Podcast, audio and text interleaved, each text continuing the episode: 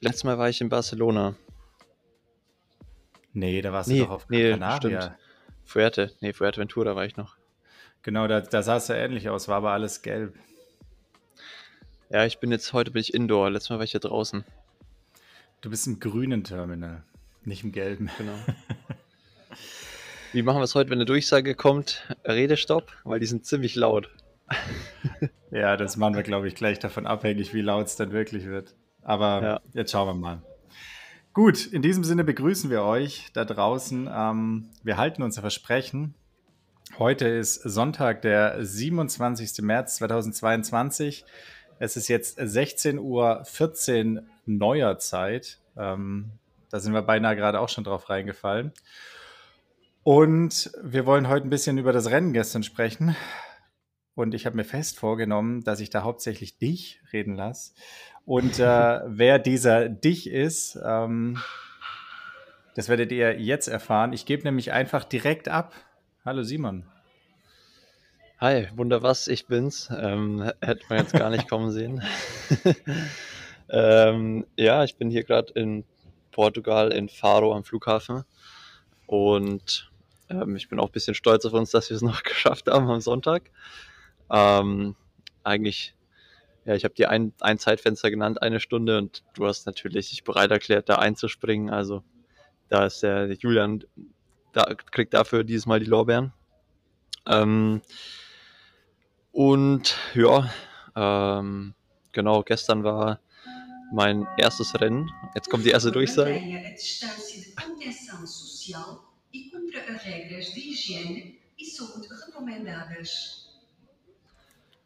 Please keep a safe social distance and follow the health recommendations. Ja, das ist wichtig und vor allem äh, keinen Koffer unbeaufsichtigt stehen lassen. Genau, ich habe jemanden neben mir. Nee, auf jeden Fall. Ich war ähm, gestern bei meinem ersten Rennen, Saisonauftakt hier in Catera, wo ich letztes Jahr die Saison beendet habe. Ähm, ja, bin schon im Vornherein, sag ich mal, so mit bisschen gemischten Gefühlen an den Start gegangen. Ich habe auf jeden Fall nicht so ein Selbstvertrauen gehabt wie letztes Jahr. Ähm, hatte zwar jetzt echt eine gute Vorbereitung mit guter Grundlage und guten Einheiten, aber es war einfach alles noch nicht so drauf ausgerichtet, jetzt gestern zu performen und schon so race-ready einfach zu sein. Und ja, ich kann mal so vorwegnehmen, dass es dann eigentlich auch sich genauso angefühlt hat im Rennen und es ging schon ziemlich ab. Also ich dachte, das wird, Rennen wird allgemein nicht ganz so schnell, ähm, aber ich war einfach dafür, so wie es abging, noch nicht fit genug, kann man ganz gut so ausdrücken.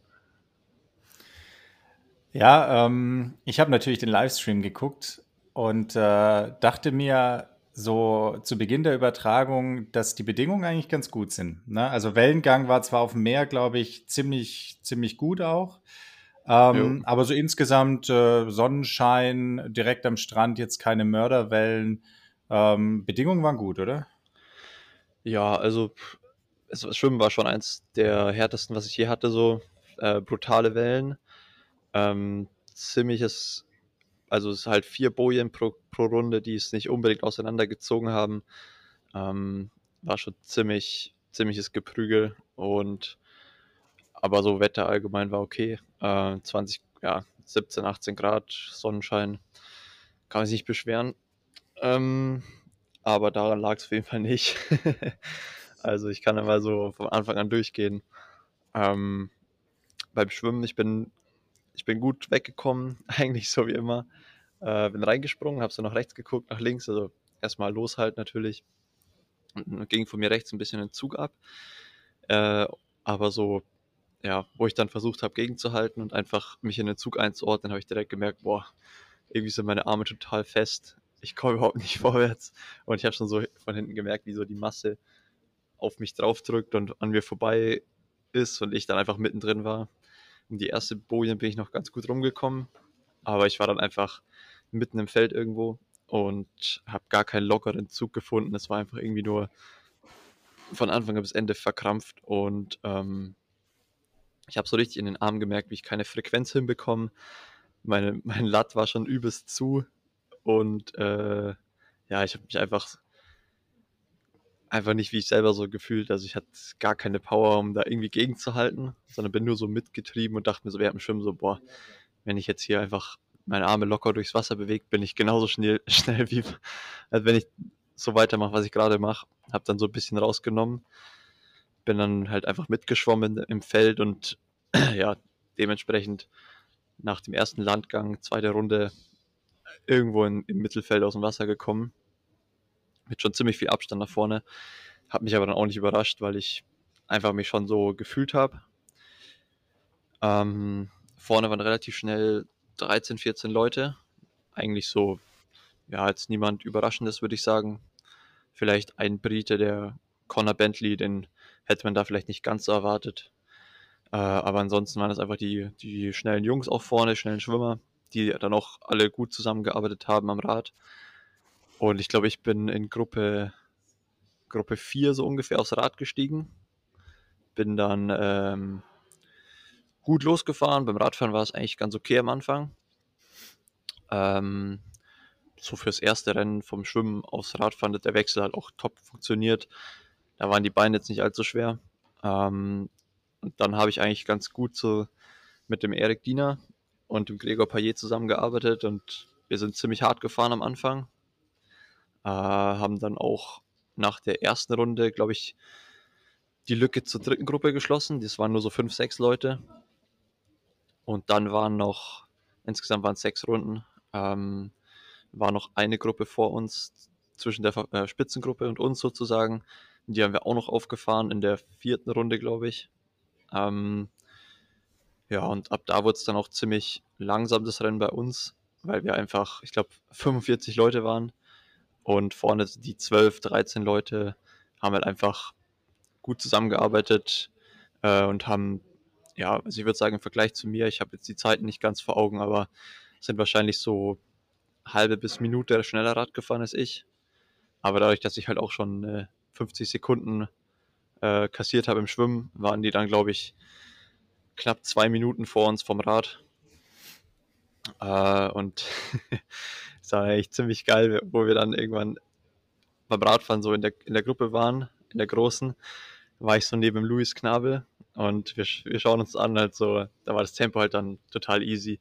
Keiner mehr Bock hatte zu fahren. Jedem war klar, okay, der Sieger kommt von vorne aus der Gruppe.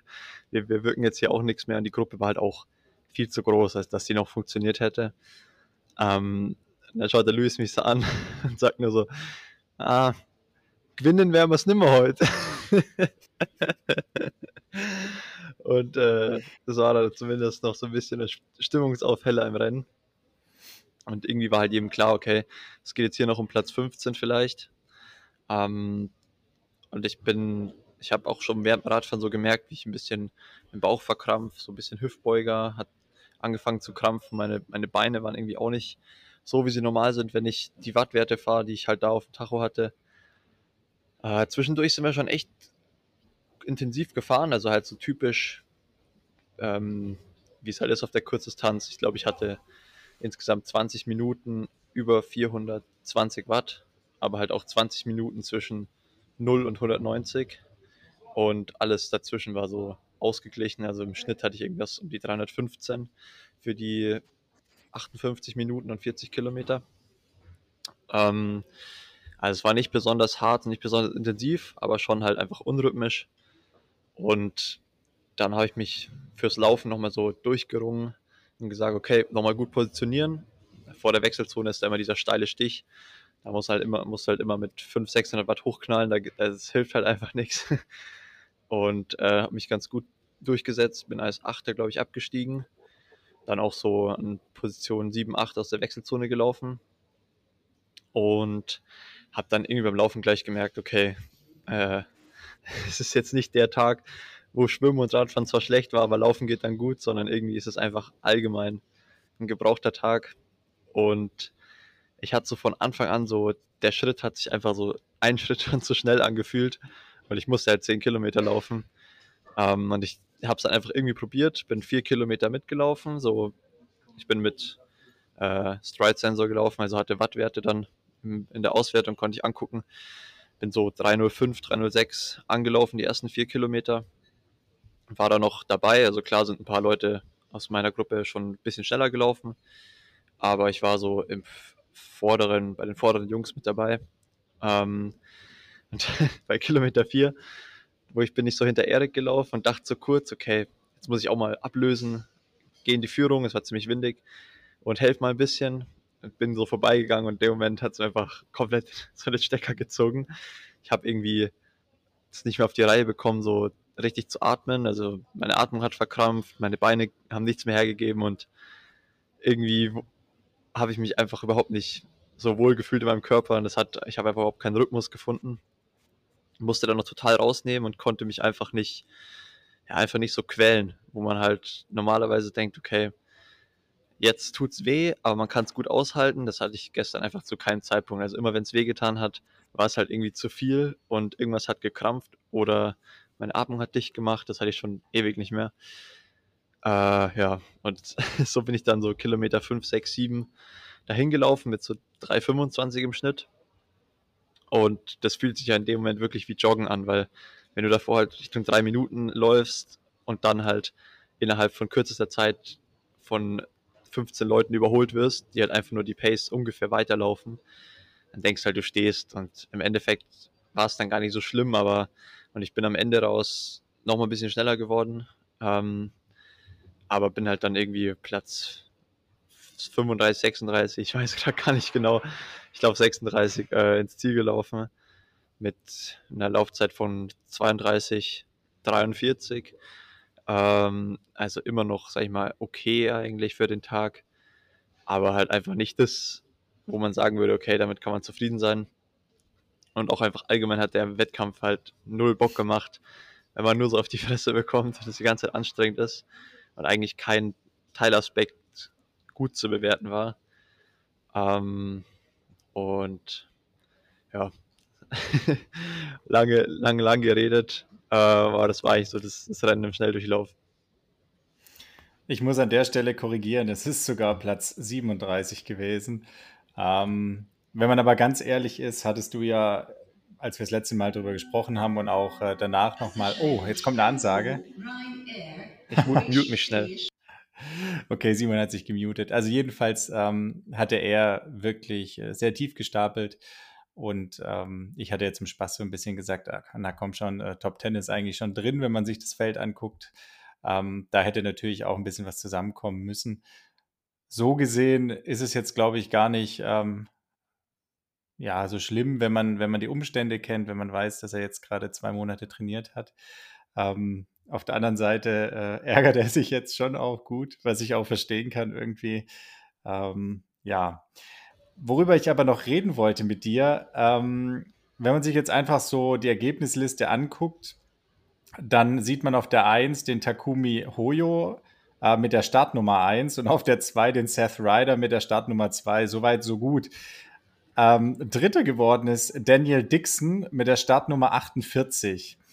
Ähm, jetzt muss man gleich dazu sagen, ich habe nämlich auch ein bisschen recherchiert. Das ist ja keine so ganz reale Startnummer bei dem Kerl. Also liegt ja auch ein bisschen daran, dass er noch relativ jung ist und nicht so viel Erfahrung ähm, auf dem Circuit hat.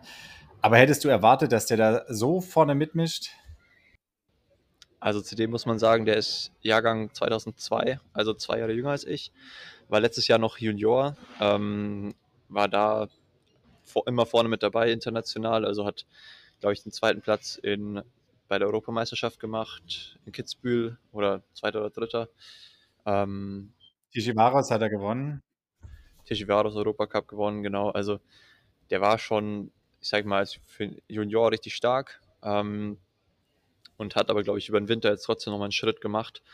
Der war ziemlich lange in den USA, hat auch den gleichen Coach wie den Sam Long, der Verrückte auf der Langdistanz, Mitteldistanz. Also ich kann mir vorstellen, wer die Umfänge von Sam Long kennt, dass der schon auch richtig viel ähm, gemacht hat über den Winter und auch schon ziemlich intensiv. Also er ist auch einfach schon, ja, ich habe mir schon gedacht, dass er ziemlich fit sein wird, äh, dass er tatsächlich jetzt schon Dritter wird in seinem ersten Elite-Europacup sozusagen. Das ist natürlich schon äh, richtig beeindruckend. Also hätte ich auch nicht erwartet. Ähm, aber der hat sich auf jeden Fall gut verkauft und ist halt auch so ein, so ein Kämpfer, der, äh, der ist halt ziemlich klein aber einfach so ein, so ein kleiner Kampfzwerg, würde ich mal sagen, der auch einfach richtig gut schwimmt, deswegen immer vorne ist, auch was auf dem Rad drauf hat und am Ende hat es im Laufen halt dann auch gezeigt, dass er da vorne mitspielen kann. Also verdient der dritter Platz. Ja, ähm, ansonsten finde ich, müssen wir über das Rennen gar nicht mehr so viel reden. Ähm, was noch ein bisschen erwähnenswert ist, ist, dass der portugiesische Kommentator äh, immer Justus Nischlag gesagt hat. Das ja, fand genau. ich ziemlich, ziemlich witzig. Justus hat ja auch so sein Einstandsrennen eigentlich wieder gegeben. Äh, der war nach Olympia letztes Jahr, hat er noch kein Rennen gemacht und war jetzt dafür auch, also in Fuerte mit mir, danach in ähm, Portugal jetzt auch vor Ort, zwei, drei Wochen. Und ähm, er hat auch gemeint, er ist eigentlich schon, schon relativ fit. Und wenn er halt dann das so sagt, dann wird es schon auch so gewesen sein. Und er ist halt, sag ich mal in Anführungszeichen, auch nur Elfter geworden. Da sieht man halt, wie gut das Feld auch war. Ähm, ich glaube, insgesamt war das Rennen auch deutlich schneller als letztes Jahr, wo ich da Dritter geworden bin. Also die Jungs vorne sind, ich glaube, die schnellste Laufzeit. Ja, während jetzt hier gerade bei Simon die Durchsage kommt, äh, ich glaube, die schnellste Laufzeit war eine 30-12 oder so. Das hatte ich mir zumindest mal notiert. Ja, hier 30-12 Maxim Hüber Moosbrugger. Ähm, genau. Aber es gab viele Zeiten um irgendwie 30-30, 30-20. Ah, nee, stimmt gar nicht. Es gibt sogar. Ah, doch, nee, das ist eine 31-06. Also, ähm, ja, aber es gibt auf jeden Fall 10, 10 Mal unter, unter 30, 40 also es ist schon, genau, ist schon ja. schnell gewesen. Also es sind, ist einfach die Qualität, die Dichte vom Feld ist schon ziemlich gut gewesen. Also es sind enorm viele Jungs zwischen 31 und 33 Minuten gelaufen. Ähm, das hat meine, mich schon fast wieder ein bisschen beruhigt, als ich dann gesehen habe, dass ich doch gar nicht so langsam war. Und andererseits halt auch einfach krass zu sehen, ähm, dass man heutzutage halt einfach, du kannst jetzt nicht mehr sagen, okay, ich mache mal hier so einen Europacup aus dem Training raus mit. Ähm, weil die meisten Leute, also es gab so ein paar Jungs, die, die meisten sind dann auch ausgestiegen tatsächlich, aber so ein paar richtig gute, die halt auch noch nicht so fit waren, die auch einen Sack bekommen haben, die haben halt dann nicht gefinisht. So zum Beispiel der Sylvain Friedelons oder zwei Franzosen oder der Wetin Thorn aus Norwegen. genau.